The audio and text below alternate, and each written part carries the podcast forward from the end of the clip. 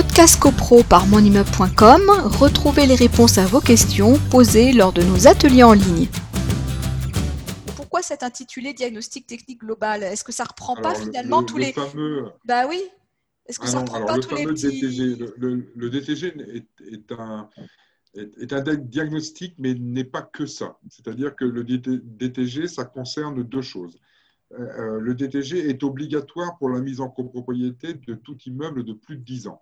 C'est-à-dire que dans le temps, pour pouvoir euh, euh, mettre un immeuble en copropriété, il y avait une obligation de contrôle qui s'appelait DTI, euh, qui était en fait le contrôle de l'état du bâti, savoir si le bâtiment n'était pas enclavé, s'il n'avait pas d'apparentes fissures. Enfin, je donne des détails assez simples hein, pour dire de, voilà.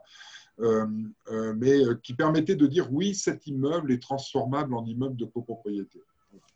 Et donc, le, DTG est un peu cet esprit-là, mais il va beaucoup plus loin que euh, le simple, entre guillemets, simple DTI. C'est-à-dire qu'il y a une première partie donc, qui est euh, le, listing de la découverte des anomalies qui pourraient faire que l'immeuble ait des soucis. Ensuite, euh, dans ce, dans ce DTG, une fois les, anomalies constatées, il faut estimer le coût des travaux nécessaires à l'élimination de ces, de ces anomalies. Et ensuite, il faut hiérarchiser le besoin de, restauration. C'est-à-dire qu'on prend d'abord ce qui est le plus important et le plus rapide à faire, et on, peut étaler ces travaux-là sur 10 ans. Ce qui va permettre à la copropriété, qui a maintenant des obligations de compte commun, de choses comme ça, de pouvoir budgéter les travaux, de pouvoir mieux euh, les, euh, euh, les diviser et de pouvoir les réaliser au bon moment et avec l'argent nécessaire. Donc ça, c'est une première chose. Et ensuite, euh, donc troisième euh, particularité du DTG, il, euh, il donne des informations sur toute la partie administrative. Donc, mais ça ne concerne que les parties communes de l'immeuble. C'est-à-dire qu'on ne s'intéresse pas au lot privé. On va dire, euh, voilà, dans la, partie commune de l'immeuble, il est nécessaire de faire ceci. Est-ce que vous avez réalisé le DTA puisque l'immeuble est d'avant 1997 Est-ce que vous avez fait diagnostic plomb puisque l'immeuble est d'avant 49 Est-ce que vous avez fait euh, ce qu'on appelle, que, peu, de gens- que peu de gens connaissent, mais qu'on appelle le contrôle périodique électricité, qui est en fait un diagnostic électricité spécifiquement réalisé pour les parties communes d'immeubles collectifs, euh, qui est dans la même lignée que les obligations de contrôle électrique des commerces et, et bâtiments artisanaux. C'est un peu dans la même euh, lignée. Et donc, va pouvoir dire, euh, ben, monsieur le syndic, vous venez d'entrer en, charge. voilà, Est-ce que vous avez un contrat d'assurance pour l'immeuble? Est-ce que vous avez un contrat de concierge? Est-ce que vous avez un contrat d'ascensoriste? Est-ce que vous avez un contrat de chauffagiste? Et dire, bah, il manque ça, il manque ça, il manque ça, il manque ça. C'est ça le DTG. C'est un peu un listing complet. C'est un peu le fameux carnet du bâti dont on parlait tout à l'heure. Alors, ça, c'est la partie, je dirais, euh, jolie de l'iceberg. Et après, il y a la partie copropriété existante. Et là, le problème de la copropriété existante, c'est que pour pouvoir valider la réalisation de ce DTG, c'est-à-dire pouvoir avoir toutes les informations nécessaires à une connaissance approfondie de l'état euh, réel de la copro, il faut qu'il y ait un vote qui soit réalisé euh, en Assemblée générale et c'est un vote qui est à l'unanimité, c'est-à-dire si une personne dit non, ça ne se fait pas. Ça, c'est déjà une première chose. Et la seule obligation qu'aura le syndic ensuite, c'est de renouveler cette demande de réalisation du DTG au minimum une fois par an. Voilà. Ça, c'est le, problème pour l'instant dans les copropriétés. C'est ça. À partir du moment où la copropriété existe, pour réaliser le DTG, il faut le faire à l'unanimité des votants. D'accord. Donc, on, le- on le, donc le, le- syndic a, quelque part l'obligation de le proposer en Oui. assemblée générale au moins une fois, Au moins par, une an. fois par an. Oui. D'accord. Et, ça. euh, Et surtout, euh, apporter, apporter une pédagogie pour faire comprendre l'intérêt, puisque le, le fait d'avoir ce listing, ce carnet de santé, ces informations, ça permet de mieux gérer la copro et d'être certain de, de pouvoir budgéter au bon moment ce qu'il y a à faire.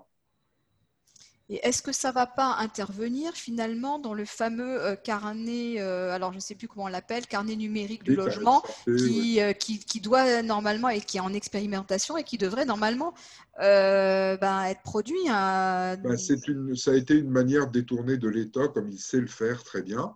C'est-à-dire que le DTG, ça ne fonctionne pas, il n'y a pas de... Hmm. les, les, les, les, votes en copropriété, ça ne fonctionne pas. Ben, on va obliger quelque chose d'autre euh, qui ne porte pas le même nom, mais qui est la même chose. Et on y est, quoi. C'est-à-dire que pour, euh, euh, pour rentrer dans ce carnet de santé, dans cette fameuse base de données nationale de l'état de santé des copropriétés, c'est ce qui est prévu, hein, une base de données numérique de l'état de santé des copros, eh ben, il faudra quand même répondre au questionnaire équivalent à celui du DTG pour y entrer. Donc, vous ferez le DTG. Ça ne s'appellera pas comme ça, mais vous le ferez quand même. Voilà. D'accord. Bon, donc euh, non, souvent la question se pose hein, euh, est-ce que c'est obligatoire? Euh, Notre syndic nous a, nous a mis ça à l'ordre du jour. Est-ce qu'il faut le voter? Euh, on, se, voilà, on, a un petit peu peur de ne pas y aller. Et puis, on se dit à quoi ça sert? Donc, en fait, c'est vrai que la plupart des copropriétaires, sont, il y a un petit flou artistique à ce niveau-là. Ben, disons que l'intérêt pour, justement, souvent, il y a des copropriétaires qui sont beaucoup plus engagés que d'autres hein, dans les AG, tout ça. Il y a, voilà. Et donc, l'intérêt, c'est de. Le, le DTG va apporter une information claire sur l'état de la copro.